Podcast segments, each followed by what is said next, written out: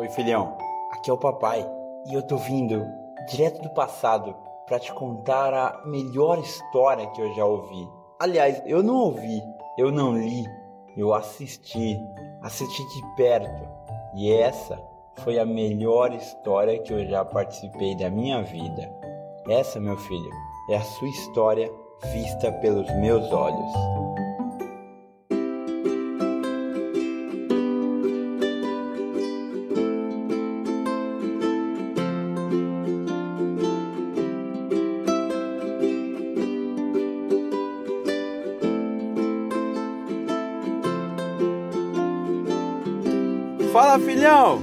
Bem meu querido? Bem-vindo novamente ao nosso projeto Túnel do Tempo, Maçã da Vida. Sua vida sobre os meus olhos. E esse ano é o ano de 2015, cara. Você tá com quatro aninhos. Você tá indo para os seus cinco anos, hein, cara? E como que foi essa história? Bom, essa história tem muita coisa para contar. Esse ano foi um ano bem, bem difícil para todo mundo. E vamos lá, vamos começar? Preparado? Então vem comigo, vem comigo para essa lembrança que é um pedacinho da sua história e muito da minha vida. Bom, esse ano era o ano que você ia ser chamado para creche japonesa, cara. É, você ia começar nesse ano. Eu não sei como que é muito bem as contas lá. Você sabe que eu sou muito ruim em data e em saber, assim, as coisas direitinho. Eu lembro as coisas do coração. E esse arquivo é isso. É, é, são pedaços da sua história que eu gravei no coração. E assim, você ia começar esse ano na creche, certo? E a creche japonesa. Eu com baita medo, cara. Como que vai ser, né, cara? E aí a gente foi se virando. Bom, você começou lá, você ficava numa sala de 3 anos. Embora quando você entrou, você ia fazer 4 anos. Se não me engano, foi no mês de abril que começou as aulas.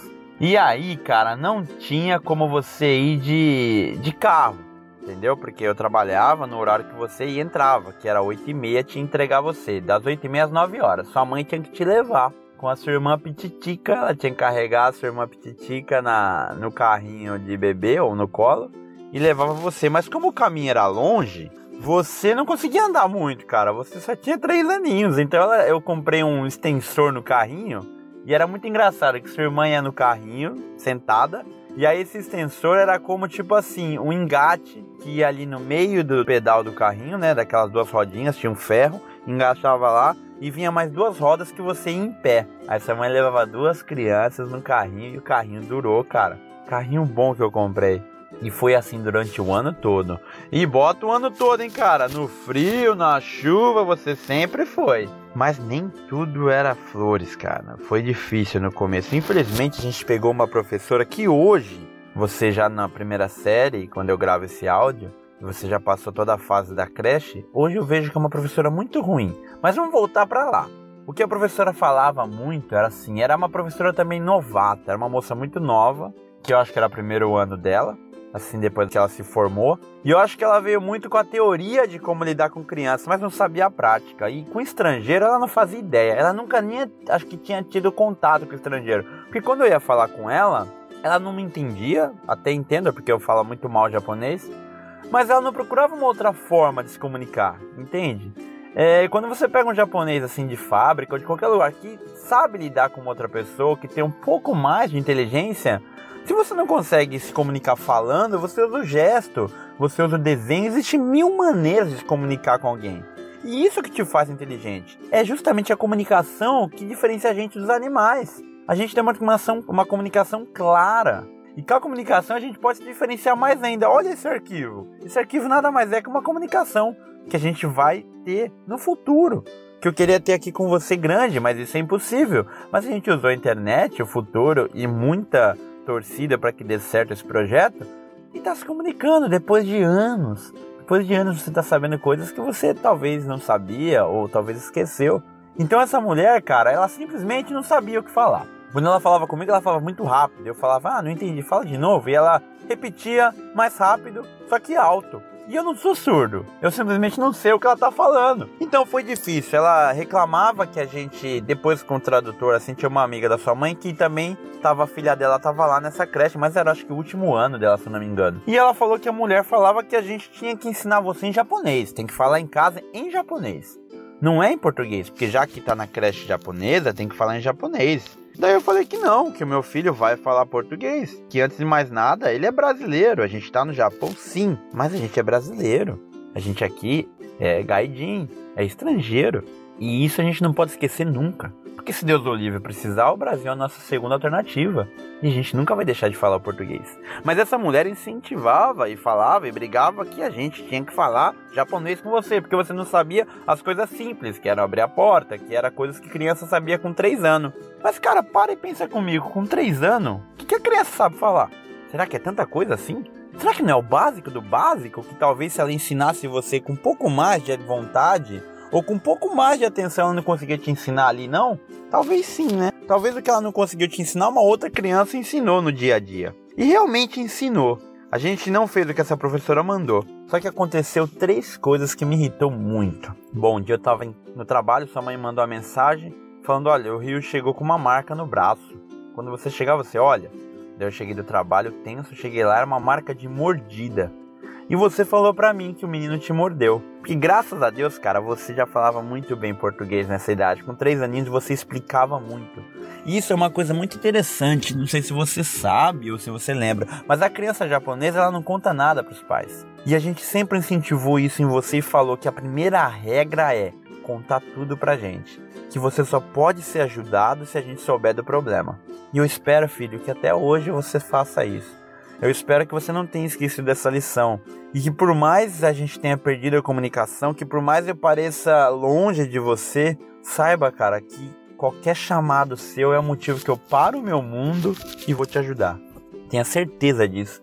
Eu espero que isso tenha continuado e que a gente aí no futuro tenha essa comunicação. Que você sabe que enquanto eu for vivo, qualquer grito que você der, seja o mais baixo, eu vou ouvir e vou te ajudar.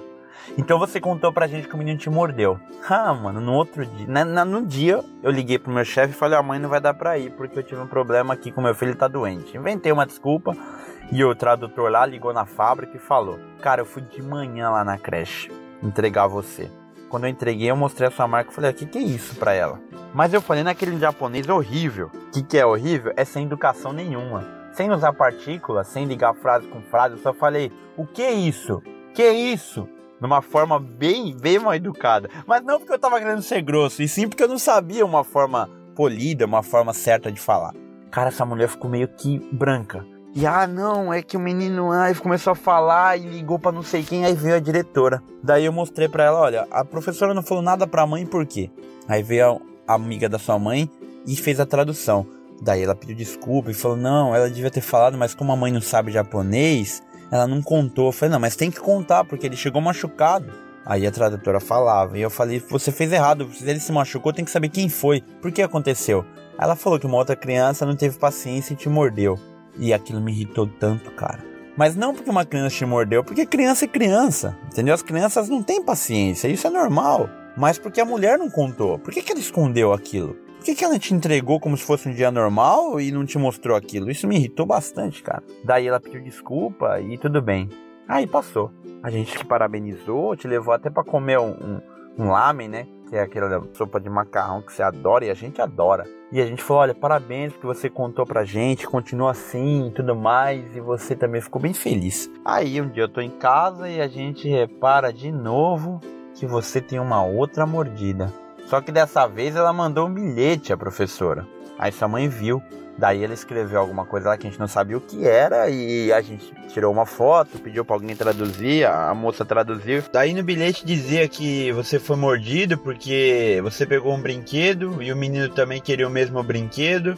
Aí ficou esse puxa-puxa aí e o menino não teve paciência e acabou te mordendo, né? Novamente. Aí no outro dia eu não fui lá, eu liguei lá, eu falei pra diretora ali, de novo foi mordido? Ela, ah, então, é porque é tipo assim, aqui eles colocam as crianças com autismo junto. Então tem muita criança que tem problemas de autismo, ou até uma outra deficiência, sabe? Cadeira de roda, ou uma qualquer outra deficiência assim que não é tão igual a maioria. E essas crianças não têm uma paciência igual as crianças teriam. E você tem uma facilidade em fazer amizade com essas crianças. Talvez porque elas não têm uma maldade que as crianças japa talvez tenham. As crianças te tratam igual. E às vezes o japa não, tipo, ah, meu, você não sabe falar muito japonês, ficam tirando onda. E não tem paciência de ensinar. E essas crianças que são sozinhas, e você se aproxima com carinho, você se aproxima com amor, se aproxima sempre, elas gostam de você, só que elas não sabem lidar. E isso a gente percebeu, a gente falou, esse menino que te mordeu, você brinca com ele? Eu vou te falar, eu brinco. E você gosta dele? Você falou que gostava dele. Daí a gente ficou sabendo que era um menino autista. Daí a gente não tinha como brigar. E eu falei pra você, então tudo bem, se ele é seu amiguinho, isso acontece. Às vezes amiguinho faz o que a gente não gosta. Aí você falou que tudo bem. Que mesmo que ele tenha te mordido, você não tava bravo. E isso, cara, foi uma coisa que eu fiquei impressionado com o amor que você demonstrou. Com 4 anos de idade, você me deu uma lição que eu, com 32, não tinha, que é aceitar que às vezes as pessoas erram. E nem porque elas erraram, elas são ruins. Elas simplesmente erraram. E esse problema que eu tenho muito em mim é de focar, de gravar, de lembrar os momentos ruins, as altitudes ruins. Eu tenho muita facilidade em ver alguém que está planejando, que fez uma coisa planejada e guardar ela no coração. Isso me faz muito mal. Só que infelizmente nessa vida eu não consegui evoluir isso. Talvez numa próxima eu volte e aprenda de uma outra forma. E você me ensinou com 4 anos isso, que, ué, aconteceu. Eu gosto dele e, e é isso. E você tava lá tendo um amiguinho autista e brincava com ele como, como uma criança normal. Agora você imagina o bem que você não fez para essa criança. Imagina o bem que você não fez para os pais dessa criança, vendo que o filho dela tava ali dentro da sociedade, estava incluso na sociedade. Que mesmo com os problemas, com a dificuldade de, de, da paciência, com a dificuldade de lidar com outras pessoas, tinha um menininho que era amigo dele. E era aquele menininho estrangeiro ali, ó, que brincava, que ajudava ele e que infelizmente às vezes mordia, mas acontece. Daí, cara, você me contou isso, veio esse bilhete, eu não briguei e a mãe dessa menina foi lá e pediu desculpa para sua mãe. Pediu desculpa falando que mordeu, tudo mais, que não ia acontecer mais e que ela falou. Só que o menininho tem problema, às vezes se ataca uma crise nele, ele perde a paciência. Eu não vou negar, pedir para você ficar distante dele. Só que você você gostava dele, cara. E você falou para mim que tá bom, vou fazer, vou ficar longe. Mas não ficou. Tanto não ficou que um dia eu tava no almoço, tocou meu telefone com o número da creche, e eu já fiquei preocupado, eu vi aquele telefone lá, eu escrevi creche, falei, meu Deus, aí eu atendi, e uma pessoa falando rápido, ah, e eu não entendi porra nenhuma, falei pra falar um pouco mais devagar, e ela falou, não entendi, eu passei pra um, pra um japonês lá, e o japonês traduziu para mim e falou que você tinha tomado uma mordida no braço de novo, pela terceira fucking vez. e que tava tudo bem, que você machucou, mas ela tava avisando você porque tinha acontecido duas vezes. Daí era a professora que pegou o telefone e ligou. Só que aí eu tive que ir lá, eu, eu peguei, trabalhei no outro dia, eu fui de manhã e falei, olha, eu não vou brigar, eu sei que o menino tem problema, a tradutora falou, né? Tudo que eu falar que eu falei, saiba que foi alguém que falou pra mim, eu não consegui falar isso. E aí eu falei, olha, tudo bem, acontece, mas evitem, porque eu não tô pagando creche, não tô. Não quero que ele todo dia venha aqui e volte machucado. Então acho que tá faltando um pouco de atenção da professora. E eu falei direto com a diretora. E cara, não foi um ano fácil. Não foi um ano fácil. A gente contando agora, parece pequenas coisas, mas vocês ficava muito triste quando isso acontecia. Você ficava bem chateado, você se sentia diferenciado, porque a maioria das outras crianças não brincava com você. E esse menininho, quando brincava, fazia essas coisas. E sua mãe falou que você voltava meio tristinho, sabe? Nunca deixou de ir pra creche. Você ia na chuva, ia andando e vocês andavam, andava quase 20 minutos andando. Mas você voltava triste. Você ia alegre, mas voltava mais triste. Eu falei pra sua mãe, eu falei, cara, vamos passar por isso. É um obstáculo. Ué, faz parte. Vamos passar, vamos ajudar ele a passar. A gente não combinou isso? Vamos fazer. E você foi forte. Você foi forte, irmão. Você foi forte. Como eu te falei, você ali já estava criando as suas armaduras sem eu perceber. Você passou por isso, cara. E no dia do seu aniversário, lá na creche tem uma parada que eles comemoram o dia do aniversário. Daí eu fui e falei pra diretora que eu queria ir na sua classe fazer mágica para você. E a diretora ficou assim, estranha, ué, mas nenhum pai vem aqui no dia do aniversário da criança, no mês, né? Porque comemora um mês do aniversário, não um dia. Mas no mês, todas as crianças que fazem aniversário tem um dia especial que cantam parabéns. E eu falei que eu queria ir lá, eu nem tinha roupa de palhaço ainda.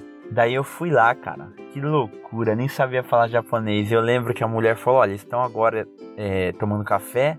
Vou entregar você às oito. Eu cheguei nove e pouco. Vocês estavam fazendo alguma coisa, tomando café, não sei o que. E isso era o tempo que eu tinha de arrumar tudo. Aí vocês iam voltar e eu ia fazer a mágica. Simples assim. E aí, cara, eu não esqueço até hoje. Eu fui lá, arrumei a coisa e a sua professora, meio que não gostava de mim, porque eu sempre tava ali reclamando dela e, e eu não ensinei japonês, falei que não ia ensinar porque a minha cultura era brasileira. E aí a diretora foi muito boazinha, sabe? A diretora e a subdiretora, uma pessoa incrível, subdiretora. Por isso que eu falo, mano, quando você faz o bem para alguém, alguém vai fazer o bem para você. O bem é uma energia que ela gira em torno de você. Se você ficar com só o bem só para você, ela vai acabar. O bem precisa fluir. Ele precisa passar por outras pessoas para voltar para você. E o erro nosso, irmão, é achar que o bem vai voltar para a pessoa que a gente entregou. É achar que aquela torneira que a gente está vendo que vai distribuir o bem. E às vezes não, às vezes ele vai vir do lado, ou atrás, ou um pouquinho mais na frente. E aquela bondade que você fazia para aquele menino autista veio com essa subdiretora, que era uma pessoa incrível, cara. Que é uma pessoa que falou pra gente: olha, a gente vai ajudar, não se preocupem, que eu vou estar tá de olho nele e a gente vai ajudar e vai ser fácil a vida dele aqui. Vocês estão fazendo certo, continue falando em português. A subdiretora falou e me autorizou a ir lá me apresentar. A diretora ficou com o pé atrás, porque era muita coisa estranha, um estrangeiro aqui, tipo, ué, que estranho, né? O cara devia estar tá trabalhando. Aí eu cheguei lá com meus quatro números de mágica, simplesinho ainda. Era a mesma mágica que eu fiz lá na sua festa, nem tinha começado com pipoca. E aí eu tava ali preparado, montamos ali a mágica e você voltou com as crianças. Cara, quando você voltou, você me viu, você deu um baita sorriso, cara. Tipo, ué, eu tinha ido trabalhar e tava ali. E aí, cara, você sorriu, sentou em primeiro. Daí eu falei um pouquinho de japonês com as crianças. Bom dia, vim fazer mágica. Nem lembro o que eu falei, mas devia ser uma coisa bem, bem ruim pro japonês. E eu fiz a mágica lá pra você. E daí chamei, gente, você levantou, eu fiz uma mágica com você e eu falei: Olha, você é diferenciado. Você não sabe japonês, você não entende o que eles falam, mas você sabe fazer mágica. Você é o único menino mágico daqui. E aí eu te dei um números de mágica lá e você fez na frente deles. E você ficou feliz pra caraca, mano. E assim foi seu aniversário. Daí eu tirei foto e fui embora e você continuou lá. Creio que você continuou feliz pra caramba. Eu não sei se você lembra disso, mas para mim foi uma coisa marcante, que foi uma forma de mostrar para você que a gente pode não saber japonês, não saber ler, não saber escrever, tá no outro país, mas a gente tem uma coisa em especial. É o nosso amor, cara. É a nossa união. E eu espero que essa união tenha durado mesmo tanto que esse áudio aqui. Eu espero que eu, por mais que eu tenha mudado, que eu tenha não sei, cara, não, que eu tenha morrido, que eu tenha, não sei o que aconteceu comigo, cara, quando você ouviu esse áudio. Mas eu espero que você tenha lembrança desse amor. Talvez não dos fatos que eu conto nesse áudio, mas do amor que eu sinto por você, cara. Que foi muito grande. E se eu ainda estiver vivo, é muito grande. Mas o ano não acabou aí. Esse ano, a minha mãe veio do Brasil, cara. Veio a minha mãe, a minha irmã e o namorado da minha mãe. Ah, cara, o Benê. E eles vieram pra cá, minha mãe trouxe um dinheirinho e a gente passeou demais, cara. A gente foi no Fuji Safari Park, que era um lugar muito foda. A gente pegou um ônibus e passou no meio de um safari. Aí você viu o leão, o urso, e viu tigre, e viu zebra, e viu uma porrada de animal e a gente podia alimentar os animais, tá ligado? O ônibus parava, a gente dava o que os bichos comiam assim naquela frestinha. Você ficou impressionado, cara. E a gente também foi na Disney. Na Disney não foi tão legal porque tava muito cheio. Mas você brincou, eu fiquei com a sua irmã na fila, porque ela era muito pequena, ela não entrava nos brinquedos. E eu fiquei com ela e você entrou com a minha mãe, e com a minha irmã, e com a sua mãe, e vocês entravam no brinquedo. E a gente foi em qual lugar? Mas a gente foi num, num parque de água onde você brincou muito. Bom, enfim, a gente viajou quase um mês todo. Foi um mês que eu trabalhei pouco, que eu pedi pro meu chefe que eu teria que trabalhar pouco, porque minha mãe tava aqui. E foi um mês muito legal, cara. Foi um mês muito legal. Foi um pouquinho de tempo que você ficou com sua avó e você conversava com a minha mãe. Um dia eu lembro que eu cheguei do trabalho e você tava lá fora conversando com a minha mãe. Minha mãe falando: Ah, tô aqui conversando com ele, falando que gosta de menina de cabelo grande. E cara, isso é uma coisa muito mágica ver você ali conversando com a minha mãe. Falar, olha, minha mãe ficou muito orgulhosa. Talvez acho que essa foi a única vez na vida que eu senti que eu dei orgulho para minha mãe. Que eu fui um filho que ela esperava. E não por mérito meu, mas por mérito seu, cara. Por isso que eu falo, você é a melhor parte de mim. Você é a única coisa boa, realmente boa que eu fiz nesse mundo. Mas e o trabalho, hein? Bom, o trabalho é o seguinte, cara. Eu tô lá naquela fábrica nova que eu te contei, né? A Kodama. E o trabalho é o seguinte lá, eu vou meio que resumir para você. É injetora, desce um plástico derretido a mais de 250 graus assim. E aí ele desce direto, parece uma sacola. Aí fecha o molde e dentro do molde, embaixo tem os canos que faz parte do, do molde ali, né? Que vem lá de baixo da máquina. Esse cano ele solta o ar que vai inflar esse plástico e ele vai ficar no desenho do molde que tem, né? Porque o molde tem aquela o vazamento da peça, né? O quadrado, o redondo, da forma que a peça é. Depois desse processo feito, o molde abre, a tesoura sai da onde eu tô, vai até o buraco onde é a máquina, pega a parte de cima da, da peça, ali próximo de onde desce a massa, traz para mim para fora. Existe duas rebarbas, a parte de cima e a parte de baixo, que é onde ficou os canos lá. Toda essa parte não é peça, é rebarba. E é lateral da peça, né? Então o meu trabalho é pegar essa peça, colocar na mesa, cortar toda a rebarba dela e jogar no triturador. O triturador vai triturar e vai voltar de novo esse material para a máquina. Então não pode ter sujeira, senão a próxima peça vai sair com sujeira. A parte quente da peça, ela é 250 graus. Então se encostar naquele plástico, você vai se queimar. Não tem como. A gente trabalha com uma luva de pano e eu trabalho com uma faca, uma lâmina que você tem que fazer. Você corta ela com a sanda, você vai afinando ela até ela formar a ponta de uma faca e é isso que você usa para cortar. O cabo a gente faz com o próprio plástico derretido, espera ele secar, faz com a lixadeira da forma que você quer. E é isso, cara. A peça sai, eu corto ela e jogo lá no triturador. Eu vejo se ela não tem sujeira, não tem nenhum problema no bocal ali, onde fecha a rosca. Eu vejo se não tá com defeito, se a vedação vai funcionar coloca lá no saco, em cima do paleto e deixa ela no estoque ali, esfriando. Depois eu troco a tampa, coloco a tampa original dela, não uma. Porque antes, quando ela sai da máquina, você coloca uma tampa que é um mod, que é grandão, para quando o plástico esfriar de vez, ele vai diminuir. Então ele vai diminuir até o tamanho do molde, né? Do bocal. Aí você tira esse molde, coloca a tampa de verdade e manda embora. E lá eles vão fazer o teste de pressão e vai pro cliente. Demora 3 minutos para sair essa peça, 3 a 4 minutos. Todas as peças lá, você não faz só a peça, você sempre tira da máquina, ou você ensaca e coloca pronto já para o cliente, ou você ensaca e coloca no container onde vai para outro setor que vai fazer a parte do acabamento, que é o chegue. E assim vai. As peças mais lentas demoram 4 minutos e a peça mais rápida é 2 minutos, 1 minuto e meio. Existem quatro máquinas que fazem peça automática. Você não precisa cortar nada. Ela mesmo já tira a parte de cima, a peça não sai com bare na lateral e você só tem que olhar dentro se tem com defeito ou não. Só que aí essa máquina é só os veteranos que fica, a gente não fica lá, fica uma parte do fundo que as máquinas ruins. E é isso, cara, é isso. Bom, tô sentindo que tem panelinha sim, entendeu? E muita. O cara lá que é o nosso Tantoshi, que é o meu chefe direto, lá é diferente do pneu da forma que é o seguinte: é... a empresa contratou essa empreiteira, que é onde eu trabalho, para botar gente lá, para produzir, não só para botar gente, mas para produzir. Então ela paga um valor X, vamos supor 12 milhões para minha empreiteira e pede tanta produção no mês. Então não interessa para a fábrica quem que tá ali fazendo, quantas horas está trabalhando, não interessa nada. Só interessa que cadê o produto, porque eles já pagaram. Aí, se caso desses 12 milhões aí, se caso o serviço for pouco e a galera folgar, não tiver trabalho, o que sobrar dos 12 milhões a minha empreiteira devolve. Se for muito, problema seu, porque é 12 milhões. Então, cara, o cara fica trabalhando em cima desse dinheiro. Aí tem gente que vai trabalhar muito, que ganha tipo 600 mil por mês, e tem gente que ganha 200. Tem gente que trabalha só na máquina boa e tem gente que trabalha nas máquinas ruins. Quem trabalha na máquina ruim não vai conseguir ganhar 600 mil, trabalhar todo dia, fazer hora extra, porque, meu, você tá quebrado, você tá muito cansado. E quem trabalha na máquina boa pode ir todo dia. Então é isso, cara. Então basicamente tem sim a, a parada do da panelinha. Eu geralmente tô, agora tô ficando nas máquinas bem ruim, bem ruim mesmo, só no fundo eu trabalho, que é ou, ou é peça de banheiro, que é uma máquina que é peça difícil de fazer, rápida, ou é peça desses tanques grandes, nunca faço peça pequena.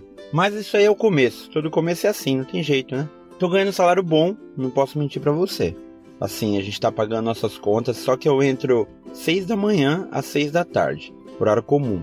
3 horas de, de, hora extra. Só que muitas vezes ele manda eu entrar duas da tarde, quando eu tô na parte da noite, quando eu tô nem aqui, igual você já sabe que eu venho fazendo. Eu trabalho de dia é das 6 da manhã às 6 da noite. Quando eu trabalho à noite é das 6 da noite às 6 da manhã. Só que quando eu tô de noite, ele pede para entrar duas da tarde. Então eu entro duas da tarde, começo a trabalhar e vou até 6 da manhã do outro dia. Então dá 8 horas só de hora extra. Puxado. Só que o dinheiro é muito bom, porque são 8 horas de hora extra. Só que tem um problema, filho. A hora que eu ganho é muito pouco. Eu ganho 1.100 a hora. A galera ganha 1.200. Como eu pedi para entrar no seguro saúde, que é obrigatório no governo japonês, alguém fazer parte do seguro saúde. Só que lá as pessoas não fazem. Eu pedi para fazer, aí eles diminuíram uma Hakuen do meu salário, né? Então eu ganho 1.100, o pessoal ganha 1.200. Como funciona isso? Funciona do seguinte: é, quando você entra no seguro saúde, 50% que paga é a própria empresa que te contratou e 30% é você. Esse dinheiro vai pro governo e quando eu vou no médico, você vai no médico, como você é criança, até 18 anos, cara, você não cobra nada. Você não paga remédio, você não paga consulta, você não paga nada. Porque eu faço parte do seguro. Só que eu pago. Quando eu vou no médico, eu tenho que pagar acho que 10% ou 20% do valor, que é pouco também. Mas eu pago. Pois é, a minha empreiteira, ela faz dessa forma. A parte dela, na verdade, quem paga sou eu. Porque ela tira do meu salário, da minha hora, 10 dólares. Hakuen. Aí, eu tenho que pagar, fora isso que eu perdi esse dinheiro, eu tenho que pagar mais a parte do seguro. Fora assim o imposto municipal, o imposto, todos os impostos que tem para pagar aí, que é o imposto da casa, o imposto do terreno, o imposto de viver no Japão, na nossa cidade, e o imposto pessoal. É bastante imposto. Pois então, é, a empreiteira faz esse negócio. Eu não gosto disso, eu acho muito errado e é contra a lei. Só que não posso brigar, porque assim, cara, tá pagando muito bem nosso salário. Eu tô ganhando quase 400 mil, que é um salário que um casal tira. É muita coisa. Só que eu trabalho muito. Eu não tenho folga, sabe? Nos dias da folga ele mandou ir trabalhar, eu vou trabalhar. Para eu tirar esse tanto de dinheiro ganhando esse tanto de hora, tipo a 1.100 para eu tirar 400 mil, eu não posso folgar nem um dia. E tem que trabalhar pelo menos no mês umas 5, 6 vezes entrando duas da tarde. Então é puxado. Eu tô te vendo pouco, mas a gente tá tendo grana, cara. Aí quando eu quando a gente tá em casa a gente se diverte e no feriado vai ter folga, então a gente vai passear, porque tem grana. E é isso. O trabalho não é bom, assim, tô com bastante medo, sabe, de acidente. Eu já aprendi, já consigo fazer sozinho. E é você e Deus. E só uma coisa que me, é, me, incomoda, filho, é o tratamento dos japoneses lá. Se eu achava que lá na pneu os caras me tratavam mal, nossa, nessa fábrica, cara, é pior. Eu nunca vi um tratamento tão ruim. Porque, como eu te falei, eles, eles não se importam quem é. Você não é ninguém na frente deles. Você é o resultado que eles pagaram. Então, tipo, eles só te contrataram. Não interessa o seu nome, o que você pensa, o que você sente, o que você sabe. Ah, olha, essa forma de fazer o trabalho é mais fácil. Não interessa. Só entrega a peça. Da forma que ele mandar. Cara, é difícil, sabe? A gente fala bom dia, os caras não respondem. Aí tem um chefão lá, o presidente, né? Ele é um baixinho, ele parece ser novo, ele deve ter uns 45 anos. Ele usa o capacete de lado, como se fosse uma boina de soldado, sabe?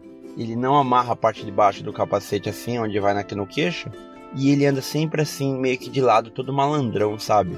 Aí ele já vem de trás com a mão cruzada e fica olhando a gente trabalhar, com a mão cruzada encarando a gente. É lógico, cara, que eu não consigo fazer todas as regras, porque a máquina é muito rápida e, varia muito. Às vezes a peça sai errado, às vezes acumulou uma peça em cima da outra, e é linha, eu não posso deixar o molde abrir e não ter feito a peça ainda, senão eu vou pôr onde aquela peça? E se essa peça volta para dentro do molde, ela explode todo o molde lá. Então, cara, é complicado. É, é, é, é simples, o trabalho é, mas é complicado de fazer. Aí ele fica olhando, sabe? Ele só grita, ele vem aponta, sabe? Eu falei pra ele que eu entendo um pouco de japonês, sabe? Tô me esforçando. E ele só aponta, e é, não pode, dá meia, dá meia, fica falando assim, sabe? Pior japonês possível, sabe? Ele usa, assim, nem com cachorro você fala desse jeito. Mas beleza, mano, tô pagando as contas e vamos aguentar. Que a gente tá pra trabalhar mesmo. Beleza? Foi um ano bom, foi um ano muito maravilhoso mesmo. Passeamos muito. Você passou um apuro na creche, mas depois gostou e se deu muito bem. E assim foi esse ano de 2015. Da saudade dá, mas eu sei que a gente teve muito ano bom ainda. E o áudio continua, nossa história continua. Te amo, meu querido! Ah, a tosse continuava. Mas bom, a gente tá tratando, tomando aquele monte de remédio, cuidando da bombinha e tratando aos poucos. Te amo, meu querido. Até o próximo áudio. Um beijo do papai. Tchau.